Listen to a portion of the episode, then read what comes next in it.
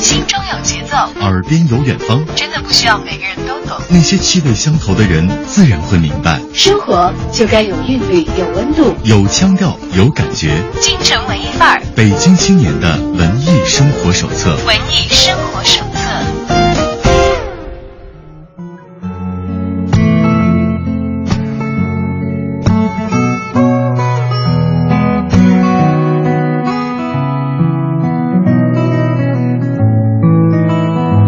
欢迎来到京城文艺范儿，走进今天的直播访谈的环节，我们又邀请到了一位文艺小伙伴来到我们的节目当中。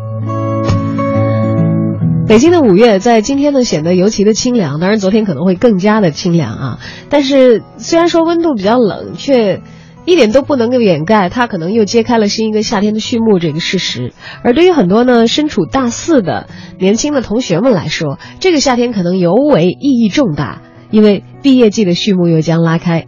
很多怀揣梦想的大学生将会走出校园，踏上社会，开始他们人生的另外的一番旅程。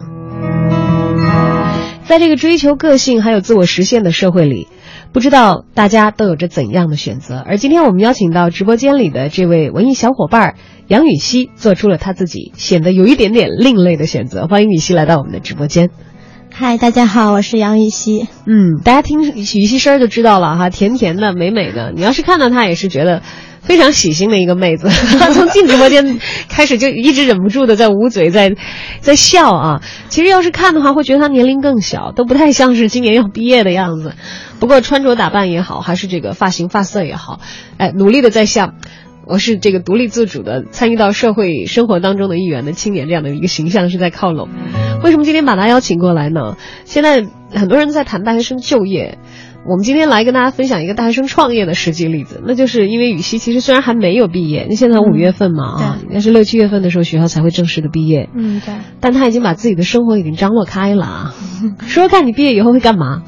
啊，是这样的，就是因为毕业是六七月份的事儿，但是我从去年十二月份开始就开始筹划自己要开一家小店，然后。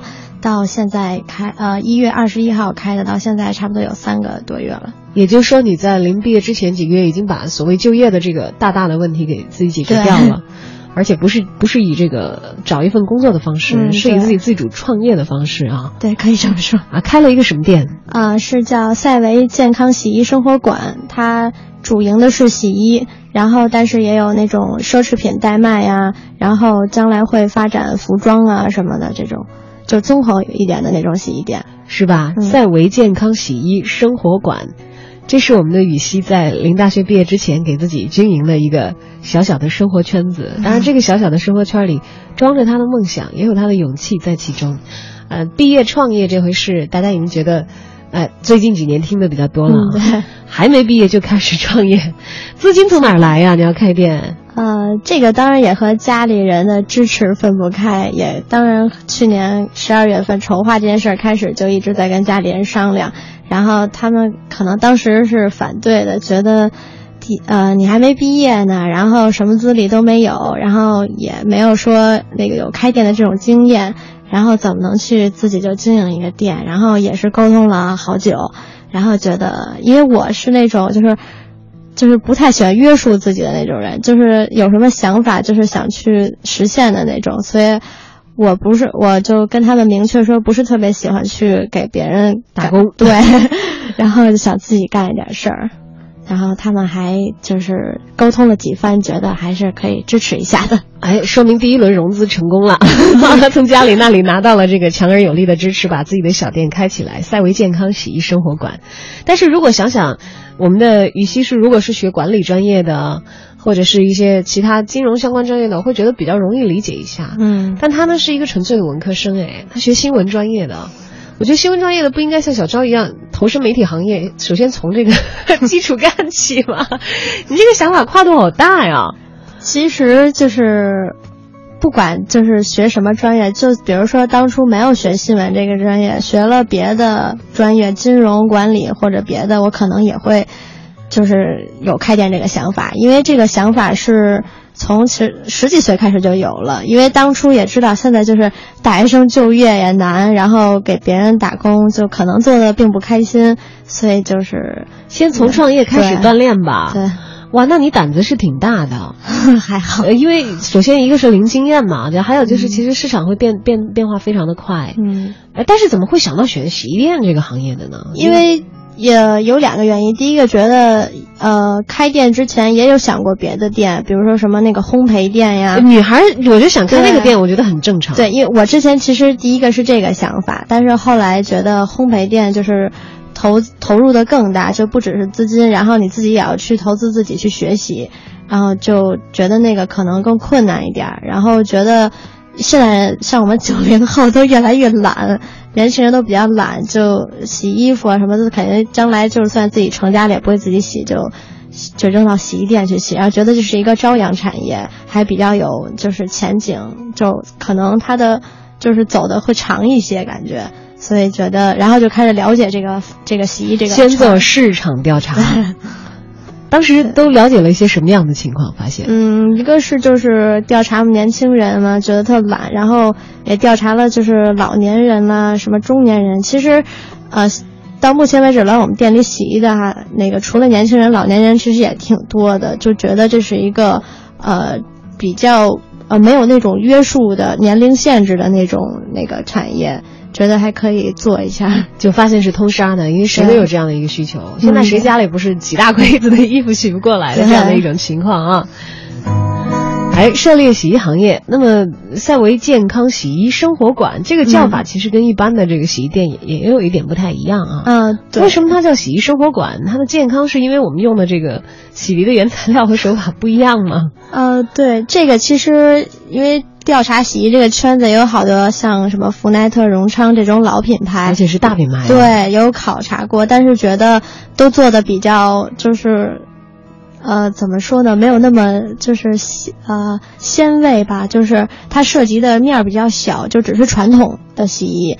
然后，但是这个洗衣生活馆，我们也有去了解他公司，也有跟他的那个呃公司的领导人就有了解过，就是他这个生活馆其实包括的面儿很大，就是你可以前期从洗衣开始，然后慢慢的发展成呃奢侈品代卖，然后就是专门就是搞奢侈品这一块的，就觉得它的那个范围还比较广。哎，对，想起来，奢侈品其实有一个很大的问题，就是维护的问题。，对大家有一个心爱的包包，好几万块钱买的哈，对脏了那是不可能直接就拿去扔的。对呃，要去洗呢，你首先如果要找到一家不是太专业的机构的话，心里没底，有可能会把很昂贵的这个奢侈品给它清洁的过程当中损坏了。。对或者让它一下子漂亮的颜色不复存在了，那都是非常心塞的事情。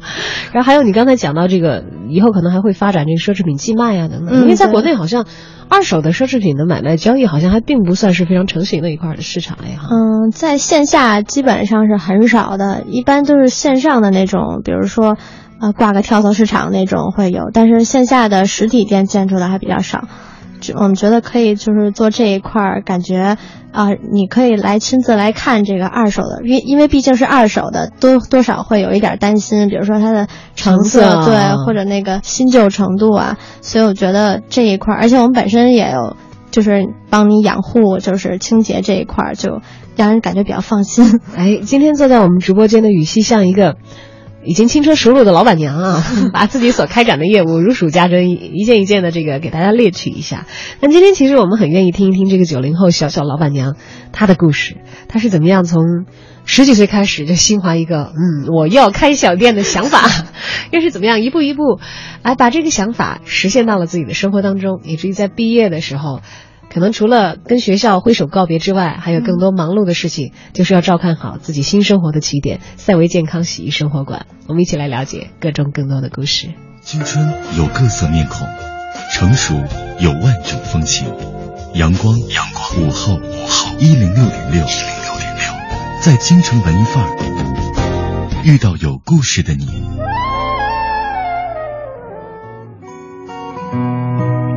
欢迎回来，京城文艺范儿。今天我们遇到的有故事的小伙伴，真的是非常的年轻啊！他是今年即将大学毕业的杨雨熙，而杨雨熙呢，也是一家小小的赛维健康洗衣生活馆的老板娘。当然了，现在有很多的这个大型的企业，呃，雨熙选择的创业的方式是加盟一家洗衣店。嗯，对，当然会加盟一家自己刚才也讲过，是经过考察，觉得嗯还和自己的喜好和关注的事情比较气味相投的一件事情啊，嗯开一个这样的洗衣店。那我不知道这个万事开头是从哪开始难起的呢？要张罗一个店，都经历了一些什么样的步骤？呃，难可以说，呃，差不多从选店址开始就开始难了，然后几乎就是因为，呃，都得自己跑，自己操心，然后就要就是想就是张罗的事儿要特别多，就从选店址，然后一个地儿一个地儿自己坐地铁、坐公车去跑去查看，然后然后觉得还不错的时候，然后还得去找人商量。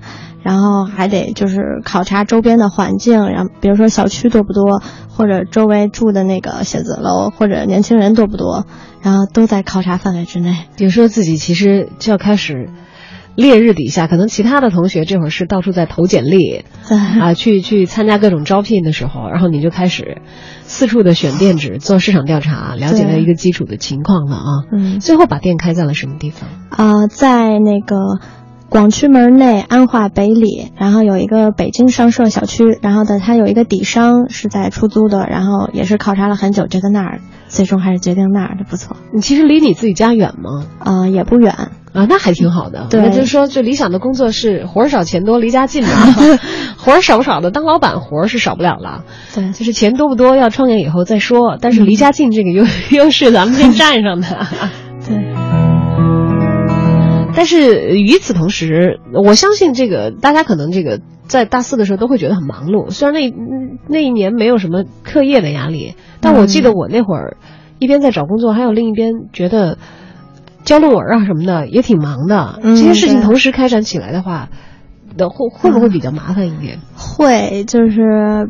比如说忙忙店这边的时候，可能就会完全完全忘了自己还没毕业，就是还要去学校，有的时候还要回去两次。然后比如说弄论文啊，然后跟导师沟通啊，然后这些都反正如果这个这两个事儿赶在一块儿，就会比较比较麻烦。而且我我回想起来啊，我当时这个写毕业论文的时候，我毕业论文的一些材料可能跟我的一些实习经历是相关的，因为毕竟没有离开这个媒体这样的一个行业啊。但是你一个新闻专业的学生投身到了开洗衣店的创业大潮当中的话，意味着实际的工作经验可能没有太多东西是能够进入到自己的毕业的论文里头的。对，还得两套思维不断的切换着来啊。嗯，对，所以我有一个礼拜，就是每天晚上，呃，熬呃从差不多十一点半就一直熬到三点，就是为了。啊，学校的论文，然后第二天早上七点再起来，啊，白天再去跑店里的事儿，有一个礼拜，差不多五六天都是这样，一直不停的，对，持续了五六天吧，就是这种状态，每天熬夜，然后白天再去跑店里。那你精神状况还好吧？嗯，对，还可以吧，还是人年轻啊，怎么让我那么羡慕？黄了一星期夜，一点事儿没有啊？啊，不过话说回来，这好像让。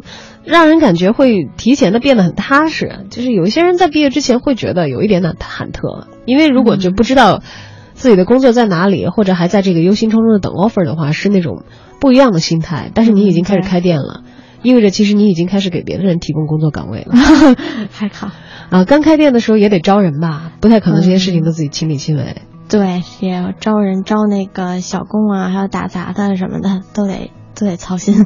哎呦，想起来好让人羡慕你这状态，就是有投资就是好啊。就别人在接受面试的时候，你开始在面试其他的人来给你干活儿啊，还行，还行是吧？啊，就这种感觉还可以，这种感觉是还可以的。那么在这个店开起来之后，和你此前所想象的开店当小老板的生活一样吗？嗯，有挺大差别的，就是没有想象中的那么轻松。你你上学的时候几点起？就早上基本上九点上课，啊，八点多起床。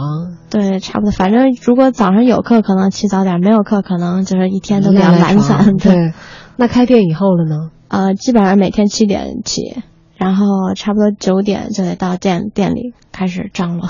开始张罗，而且开店以后好像意味着没有严格的休息日吧？还是老板其实可以随时给自己放假？啊，没有，因为我这个店刚开起来不久，所以好多事儿还得亲力亲为，得自己操心。所以基本上除了像那个春节休了几天，然后基本上没有就是没有关门的时候。那那也另外一个侧面说明生意很好啊。啊，对，还可以到现在为止。哎呦，难怪一进来就开始喜笑喜笑颜开的，一直到现在都还是喜笑颜开的啊。而现在其实我前两天啊还在听我们中国之声的一个新闻，说这个洗衣液面临就一些新的这个呃。进单的方式的一些冲击，好像像刚才提到福奈特也好，就是荣昌也好，这些大型的洗衣机构开始开展一些线上下单的一些情况了。嗯，对，有。因因为本来我们知道洗洗衣店这个东西非常的具备社社区性，就是它这一片儿，就像你刚才讲，嗯，住多少人，哪些人是习惯把衣服拿到洗衣店里来洗的，这可能会直接影响它的这个业务量。嗯，对。但是现在有很多人是通过线上，反正有人来取嘛，按包来来来来这个寄钱，只要你能塞到这个包里。多少件都按这个包来收费啊，等等等等的。我不知道像这样的一些线上的竞争或这些的话，你的小小的赛维健康洗衣生活馆有没有参与到其中？而且大家有没有一些线上的办法，不住在这附近的，但是也可以享受你们的服务，但是不用为此付出更多的时间和其他的成本。嗯，我其实也有想过这些，因为毕竟现在这个行业竞争的还是挺厉害的。然后，呃，有比懒人还要再懒的人，然后所以他们。我们也针对他们想了一些办法，就比如说可以就是，呃，做我们的那个店的微信啊，然后你可以微信下单，或者是呃打电话，我们二十四小时内是免费给你取送的，就是不管你住多远都可以，嗯，啊，不管住多远都可以，对，都可以。那如果我住怀柔也可以吗？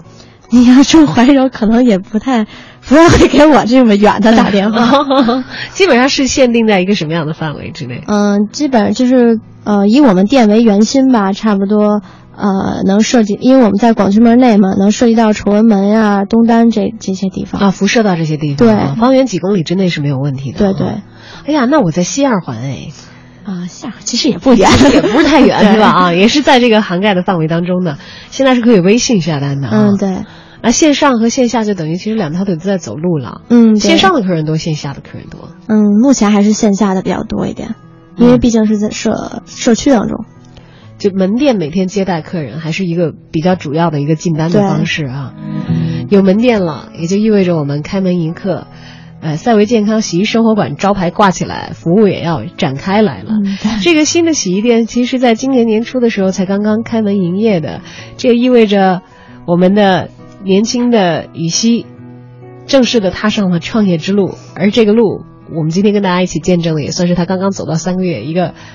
开始的起步的一个阶段啊，我们看到他脸上挂着轻松的笑容，享受着还没有毕业工作就已经落听的事情，而且是一个小老板，虽然可能身背着这个房租压力啊，嗯，要营业的一些这个呃资金的压力啊，但是我们很高兴的看到他信心满满，而且刚才关话筒的时候他跟我说来着，说其实目前为止还不错，虽然没有完全的收回成本，但是想着哎，只要这个生意能够像现在这个状况这么持续下去。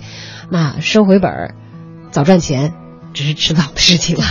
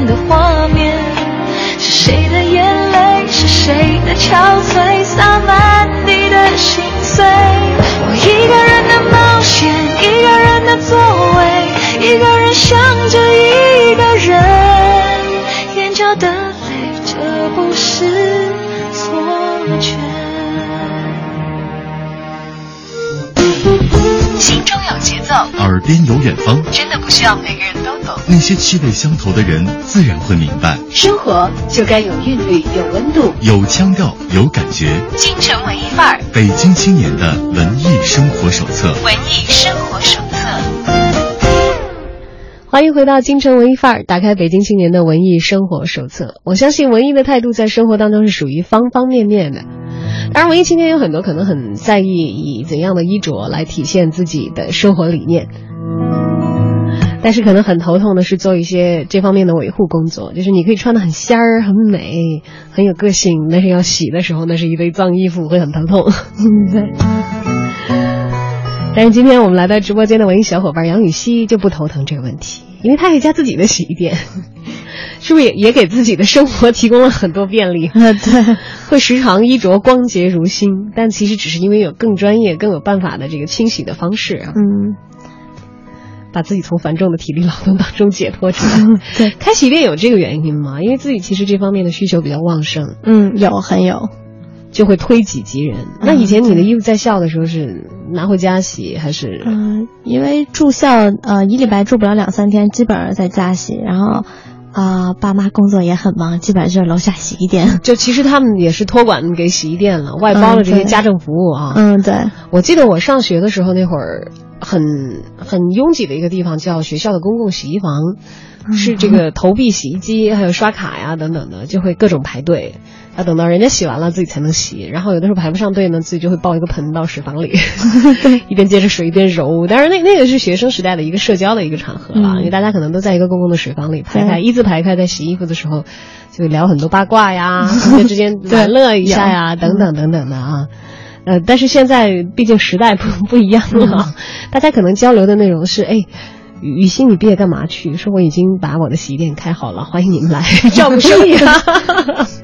对，走到这个路线，当然开店迎客了，小生意张罗起来了。我相信，其实生活圈子里也不仅仅是老师和同学这么的单纯了啊。嗯，对，在这个小小的店里，都遇见过什么样的一些顾客呢？嗯，真是太多太多了。嗯，觉得，呃，到现在为止，觉得开店收获最大的也是都是从这些顾客身上就是学到的一些东西。就是比如说，有的客人你可能看到他觉得。嗯，这个人怎么穿成这样就来了？或者是，哎呦，这种裤子居然还要拿到洗衣店来洗，觉得很不可思议。但是，其实你要，嗯，就是去细细的去品味这个人，觉得还是，呃，有很多不一样的地方。就是，呃，真是学到了什么叫不能以貌取人，人不可貌相，人不可貌相啊。比如，来点生动的例子的吧。嗯，有，比如有一个就是啊，中年的一个男的，就跟我爸爸岁数差不多的一个男的，然后，嗯，他有嗯，我们开店的第一个星期吧，然后，嗯，他来问了一下，就是洗一条，比如说牛仔裤啊，价格呀，或者是怎么洗，然后就走了。当时也没有多想，因为看他家人也挺多的，对，然后，然后就没怎么多想，然后他结果第二天就是来就呃。真是往我们店那个前台扔了一条，就是我看到可能都不想要的那种裤子，然后就走了，说要洗这条裤子，然后说用这条裤子，说看看你们家洗的怎么样，然后如果洗的好呢，可能会来办个会员卡之类的，然后那条裤子就是就是。呃打好签儿，然后就是做好记录之后，就送到后面，就给小工，然后排排着洗嘛。然后小工看到这条裤子，就问我说：“说这个裤子是谁拿的？这是要洗的吗？还是要扔的？”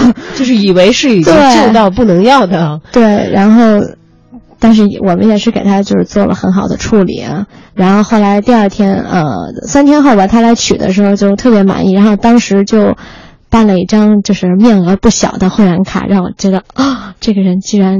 嗯，还是挺挺挺有挺有那个钱的。我跟你说，土豪的深藏不露的。嗯，而且人家首先其实看重的是你们服务质量。嗯，要是一个以貌取人的店，说你看我裤子便宜就不够好好弄，真的就会流失一个大单在其中。而且刚才讲到说，在社区里男女老幼啊，都是来洗衣服的。就老人家可能因为自己这个行动啊，或者这些。比较不便，虽然有一些老人家是愿意自己亲手尝试洗，他们可能有那个自己动手洗的习惯，嗯，但更多的也是托付给洗衣店了。其实我特别特别想向这个雨熙学习一下，就征询一些我们平时对于衣服的一个养护的一些知识，嗯，就是怎么样做会，还有哪些污渍是真的是可以洗掉，哪些洗不掉？你知道我曾经我我是一个很容易把衣服弄脏的人，我曾经以为交给洗衣店都 OK，一切的事情都可以办，后来发现不是这样。对，确实是，就是也有一些东西是我们洗衣店就是专业的人士也无能为力的，是吧？对对，这里我要替所有全北京全国的洗衣店来啊那个。就是打抱不平一下，确实洗衣店不是万能的，就是不是你任何东西拿到洗衣店就一定会给你洗掉、洗干净的。所以我要学习一下，哪些东西粘上了是真的，拿个洗衣店他们也搞不定的。呃，这个还不好说，就是可能要看到你这个呃衣服的材质，根据它的材质，然后你弄的这个污渍的那个就是呃时间呃有多长。然后啊，看看这个屋子是呃属于湿性屋子还是油性屋子，就是根据就是各个不同的方面来判定。然后我们也会亲自，比如说拿一小块做实验，到底能不能去给给你清洁干净？因为有些屋子你看上去其实可以去去掉的，但是可能这个屋子去掉之后，你这个衣服这一块可能就有一个印儿了。对，呃，也不是印儿，可能这一块的那个纤维就比其呃其他地方要浅了，就更容易磨损，可能就。就会比较损坏，就是这点也比较头疼。嗯，所以基本上你们会能够跟顾客商量，比如说如果存在这些风险的时候，事先的告知他们。对对对，都会事先说。哎，最重要的是大家尽量爱爱干净一点，这样会比较好办。因为灌肠可能我们能够洗掉的这些污渍，交给洗衣店都应该是问题不大的。嗯，对。就我自己有一个比较深切的体会，以前我很深度依赖洗衣店的一个人，因为以前自己住嘛，没有时间。呃，但后来可能你要不要请这个小时工的话，他可能会帮忙你处理一些衣物的清洗的一些工作，但是那肯定也都是扔洗衣机啊。我就发现放洗衣店洗很省事儿呢，是不但洗干净了，还给你烫好了，嗯，熨好了，对。然后自己在家里洗的话，衣服会磨损的很快，嗯，会很旧，对。但是直到我楼下的洗衣店搬的离我远去了以后，我就 没有办法再依赖了。但是我当时有一件事情，我觉得很意外，其实可能就遇到你刚才说的那种情况。我有一件其实毛质还挺软的一个羊绒的一个小外套，他给我洗完以后，我一看，整个衣服的颜色浅了浅了一个度，然后那个质感一下子变得并不是，并不是那么那么的柔软了。当然那是我以前搬家之前那个那个小区的这个洗衣店洗的哈。后来想想可能这个衣服也不是太新了，算了，我自己洗也很麻烦，又怕缩水又怕变形什么的，就就这么着吧，就这么着吧。所以其实有的时候。还挺忐忑的，我能理解你那个客人说拿一条裤子来先试试，对，看你们洗的好不好，而且一定是拿旧裤子来试，嗯，谁也舍不得拿新的特贵的 或者是很娇气的这些东西，万一试试的不行的话，嗯，那那怎么办呢？所以有一些可能日常的一些养护的知识，可能还是要向你们讨教一下。嗯，我们其实也是，从我从开店到现在，虽然说是有那个。因为是加盟的店，所以他有专业老师会来指导你。但是有好多东西也是自己慢慢摸索出来的，就是，呃，比如说什么衣服怎么洗会更好一些。而且我们店就是有一个优势，就是，啊，我们店有一个，呃，就是在洗完之后你来取衣服之前，我们会给你进行紫外线消毒。就是，比如说你来取这件衣服，然后我。给你找到这件衣服之后，我会把它放到那个叫自控衣物消毒机里面，它是一个全紫外线的消毒，就是消完毒之后你拿回家去挂，比如说挂到柜里啊，就是也不会招虫子呀，也不会就是 因为已经全面的灭过菌了。对对对，所以这功能好高大上。对，所以好多就是客人就是不知道我们有这个那个。然后后来就是他来之后啊，觉得啊，你们还能消毒，真的感觉挺环保、挺干净的。而且紫外线的消毒应该是非常安全的。对，它穿透力很强，就是杀菌呀，然后对人体也没有害的那种。对，它不会像其他的有一些这个洗衣液，大家会要求说那个你的消毒液的浓度达到多少多少，你自己在家洗的时候拿那个泡，就泡完了以后，你要是觉得怕劲儿大了的话，还担心可能会对这个衣料有一定的损伤。对对，也不用担心这个淘洗不干净啊等等这样的一个问题啊。对人脸，呃，紫外线它消完毒之后，你穿上也不会有那种就是经过就是那种液体的消毒之后，比如说对人体有害，也不会有这种事情发生。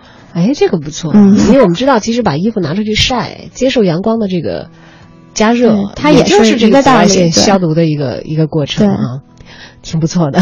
今天为大家邀请到的文艺小伙伴是赛维健康洗衣生活版的洗衣生活馆的小小老板娘杨雨熙。当然了，她是这个在临毕业之前自己加盟了这样的一个小小的洗衣店啊，也算是自己新生活的开始。同时呢，九零后步入创业大军当中，我们也邀请了这位可爱甜美的小姑娘来现身说法。到底创业是个什么样的滋味呢？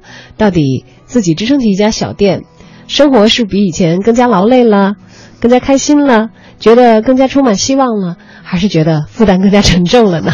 更多的内容都欢迎在节目当中和我们一起来分享。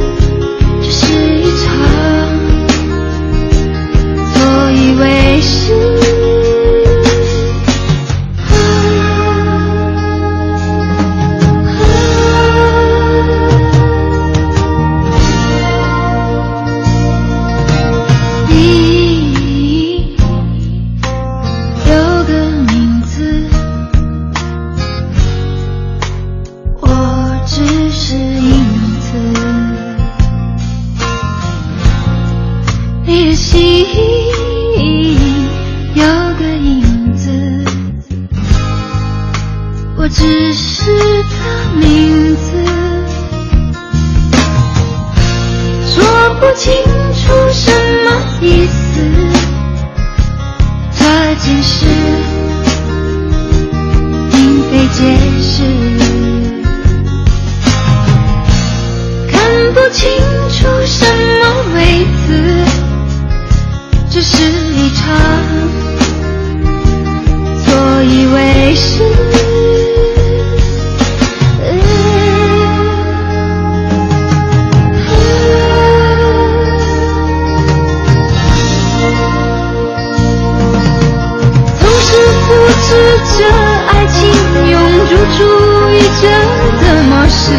面相同的事无休，又无知，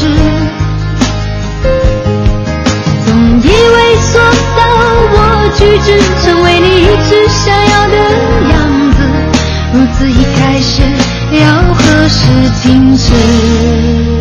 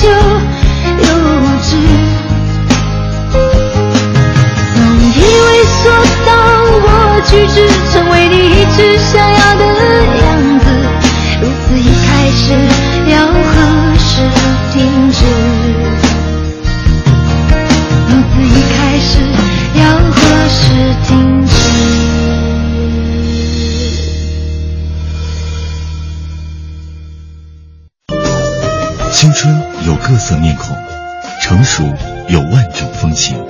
阳光，阳光，午后，午后，一零六点六，一零六点六，在京城文艺范儿遇到有故事的你。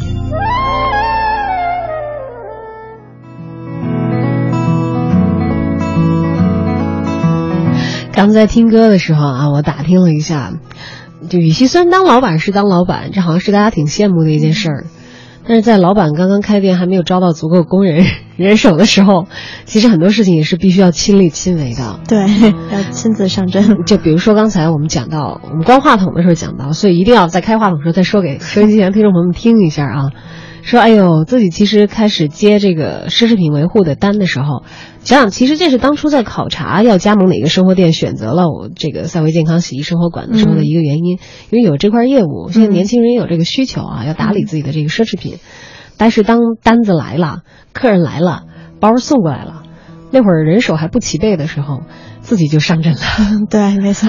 嗯，买一个 LV 包，可能大家都会有这样的经历，是一种那一刻很满足的一个心情啊。对。但是清理一个 LV 包是一个怎样的过程呢？就是就是忐忑，忐忑再忐忑。这有什么可忐忑的呢？因为毕竟人家奢侈品，毕竟不是小数目买来的，然后人家也很宝贵，能信任你拿到你这儿来清洁养护。当然，那个一方面说是能给人清洁好，一方面是就是特别怕。别给人弄坏了，对，要不然容易扯皮这事儿。对对，就不好说了。所以清理一个包包的一个过程大概是什么样的？因为我们洗衣服大家可能比较了解了，但是包啊这些皮革的制品，大家可能还真的不太清楚。知道有一种东西叫可能专用的一个洗涤剂，当然这个可能是各个品牌自己嗯会有自己的秘方在其中了啊。嗯，但这个清洁的过程呢，首先有一些包包它。它没法沾水呀，对，它是皮革的。对，像 LV 这种比较奢侈的，它用的皮子都是特别好的那种皮子，就是跟普通的皮革还不太一样，所以它有它专用的那个清洁剂，就不能随便乱用。呃呃，比如说就是 LV 它的那个包的那个面儿和它的那个袋儿，用的是两种不同的皮子，然后这个其实我之前是不知道的。然后后来就是也是就是拿一小块做实验才发现是完全不同的两种皮子，就是包袋儿用的是更高级的皮子，它可能会怕磨损的厉害，所以用的是比较就是耐磨的那种皮，然后所以当时清理的时候也是挺头疼的。那会不会拿自己的保险做实验，然后再客人往上弄？对，肯定是先拿家里人的好包做实验。好吧，家里人的好包就这样就牺牲了是吗？其实还好，就是因为有有了经验，知道了以后就可能会比较容易一些。嗯，还是我觉得可能最主要就是人家拿来的包可能有一定的污损，别脏的太厉害吧。嗯，如果脏特别厉害的话，大概是有点头疼的一个问题。对，因为像奢侈品这种包包，就背起来本来也很小心嘛，所以一般都不会。就是有多脏就拿到店里来，它基本上都是以养护为主的，就是让它能背的时间更长一点，保持一个好的状态。对，那行，哎呀，那偶尔这个汽车限号挤地铁的时候，大家就不要背太多的包出去了，就过安检磨损这个包了。那现在了，已经是五月份，就毕业也就是一两个月之后的事情了啊。嗯，对，基本上在学校的工作都完成了。嗯，对。基本上就是相当于已经毕业了，相当于已经毕业了，可能就差最后的一个毕业典礼和毕业的时候跟小伙伴们合个照，嗯，郑重的道一下别。对，就现在回望一下同学们，就自己是新闻专业的嘛，一个班也好几十个人啊。嗯，我记得那会儿我们大四的时候，看不见什么人了，直到毕业的时候人是聚的最齐的。嗯，就看看你们班这会儿。大家的工作应该基本上都落听的落听，没落听的打算考研的，或者有一些其他打算的，应该都计划开了吧？对，基本上都有自己的那个，都在做自己该干的事儿了。像你这么开店的，你们班是仅你一个呢，还是好几个？应该是就我这么独一致，就就读一个是吧？应该是。哎，没有人跟你聊这个事儿吗？你说，我觉得，哎呀，雨熙，你你这个事儿挺好的，我也我也愿意这么干，我了解一下，交换一下经验，因为我知道以前其实经常有一些自己创业开店的这个。我一小伙伴来节目直播间的时候就会说说我们闲着没事儿，反正也看店嘛，就跟这个挨着的这些店铺的这些老板都很熟，嗯，大家就聊聊天儿，然后自己的朋友圈子里其实会交换一些自己的创业的一些心得也好，开店的一些感觉啊等等等等的。就是可能我认识的就是我那些同学还有朋友，好像开店的还线下像开这种实体店的，好像还真没有。所以其实基本上在这方面已经跟同学们丧失了共同语言了，可以这么说吗？啊、也不算是完全丧失吧，就是可能会拉拢他们来我这洗洗衣服、办办卡什么的。有同学宣传支持了吗？呃，也有一部分同学还挺支持的，帮我转呀什么的，就是在朋友圈呀、微博什么的。对，即将就告别学生这个身份了，嗯大家共同所拥有的在校园里的那些时光也都会一去不复返了。当然，我们以更新的姿态面向社会，以新一代的青年人的信心和我们的活力投入到我们共同的社会生活当中，这是另外的一番面貌，也挺让人鼓舞的一件事情。嗯，当然了，羽西还肩负着家里人的天使投资，好几十万呢，无条件的捐助给了自己家里的年轻一半长长势的。羽西已经不再像一个小朋友一样，而是其实承担着相应的责任了啊。嗯，对，当然了，父母应该是可能是最宽容的投资人吧，嗯他不会要求你像这个在市场上所面临的那些风投一样，要要要给给出非常严格的一个答卷，可能才会一轮又一轮的融下去。嗯但是能够把自己的生活以此而建立的很好，嗯，也是一件不错的事情。我觉得你父母亲应该至少会比较放心吧。嗯，对，因为就是我，我觉得他们因为是比较开放的人，因为他没有做生意的经验，所以就是说，嗯，毕业你既然不想出去找工作打工，那你就自己闯闯。然后他们也挺支持的。你爸妈有人跟你聊过吗？说万一赔了怎么着？嗯，说其实也有想过，其实赔了也就赔了，但是他们是做好这个心理准备的啊。嗯，对，呃，但是因为毕竟考察过很久，觉得这个就算赔也不会赔得太惨。就风险是可控的，对对，心理是稳当的。嗯，还还就是自己有有有一杆秤吧，还是能比较去把握的。嗯，最主要。把业务开展好，衣服洗干净，对包包维护好，这样客人其实越来越多的话，以后就不用操心什么了啊。嗯，对，现在因为是一个起步阶段嘛，所以还什么都在累积经验嘛。嗯，赛维健康洗衣生活馆可以提供的服务，除了常规的衣物的清洗、嗯奢侈品的维护之外，还有一些新的高科技的东西在其中。大家在领回自己寄洗在这个店里的衣服的时候，其实。呃，出店的时候衣服都是通过三十秒的紫外线的全面的杀菌的，你直接挂到衣柜里不会蛀。对对，而且我们在清洗方面呢，也有很多自己独家的技术，还有专用的洗涤剂，会更加好的呵护大家的衣物啊。以及刚才雨熙提到的，我们有一个线上的取件的服务和嗯送件的服务，我们覆盖的范围是基本上就是二环里都可以吧。二环里是都因可以的。为我们这个赛维健康洗衣生活馆加盟店在二环里，现在只有我这一家店，在广渠门内安华北里，所以我觉得我这还挺占优势的。对，二环以里的都可以通过微信下单的方式啊。嗯，对，然后也可以打我们的那个电话，就是呃取啊送啊，或者比如说，嗯、今天我去你家取衣服，然后三天后洗好，但是你可能不不方便去你家送，我也可以，比如说送到你单位都可以。啊，这个取和送的费用是怎么收的呢？取和呃取和送全是免费的，全是免费的。对，免费。那那我回头赶紧查一下你们这里洗衣服的报价是什么样，我以后再也不用担心 楼下洗衣店搬家这样的一回事了。当然了，也希望我们的三维健康洗衣生活馆能够其实替很多现在都市当中忙碌的年轻人嗯着想的更多，对分担更多生活上的内容。嗯，与此同时，也希望小店能够更加蒸蒸日上。谢谢。啊，我们也看到雨旭作为来京城文艺范儿的今年毕业的一个文艺小伙伴儿，能够像一个榜样一样，充满信心活力，而且给更多今天可能听到节目的朋友们。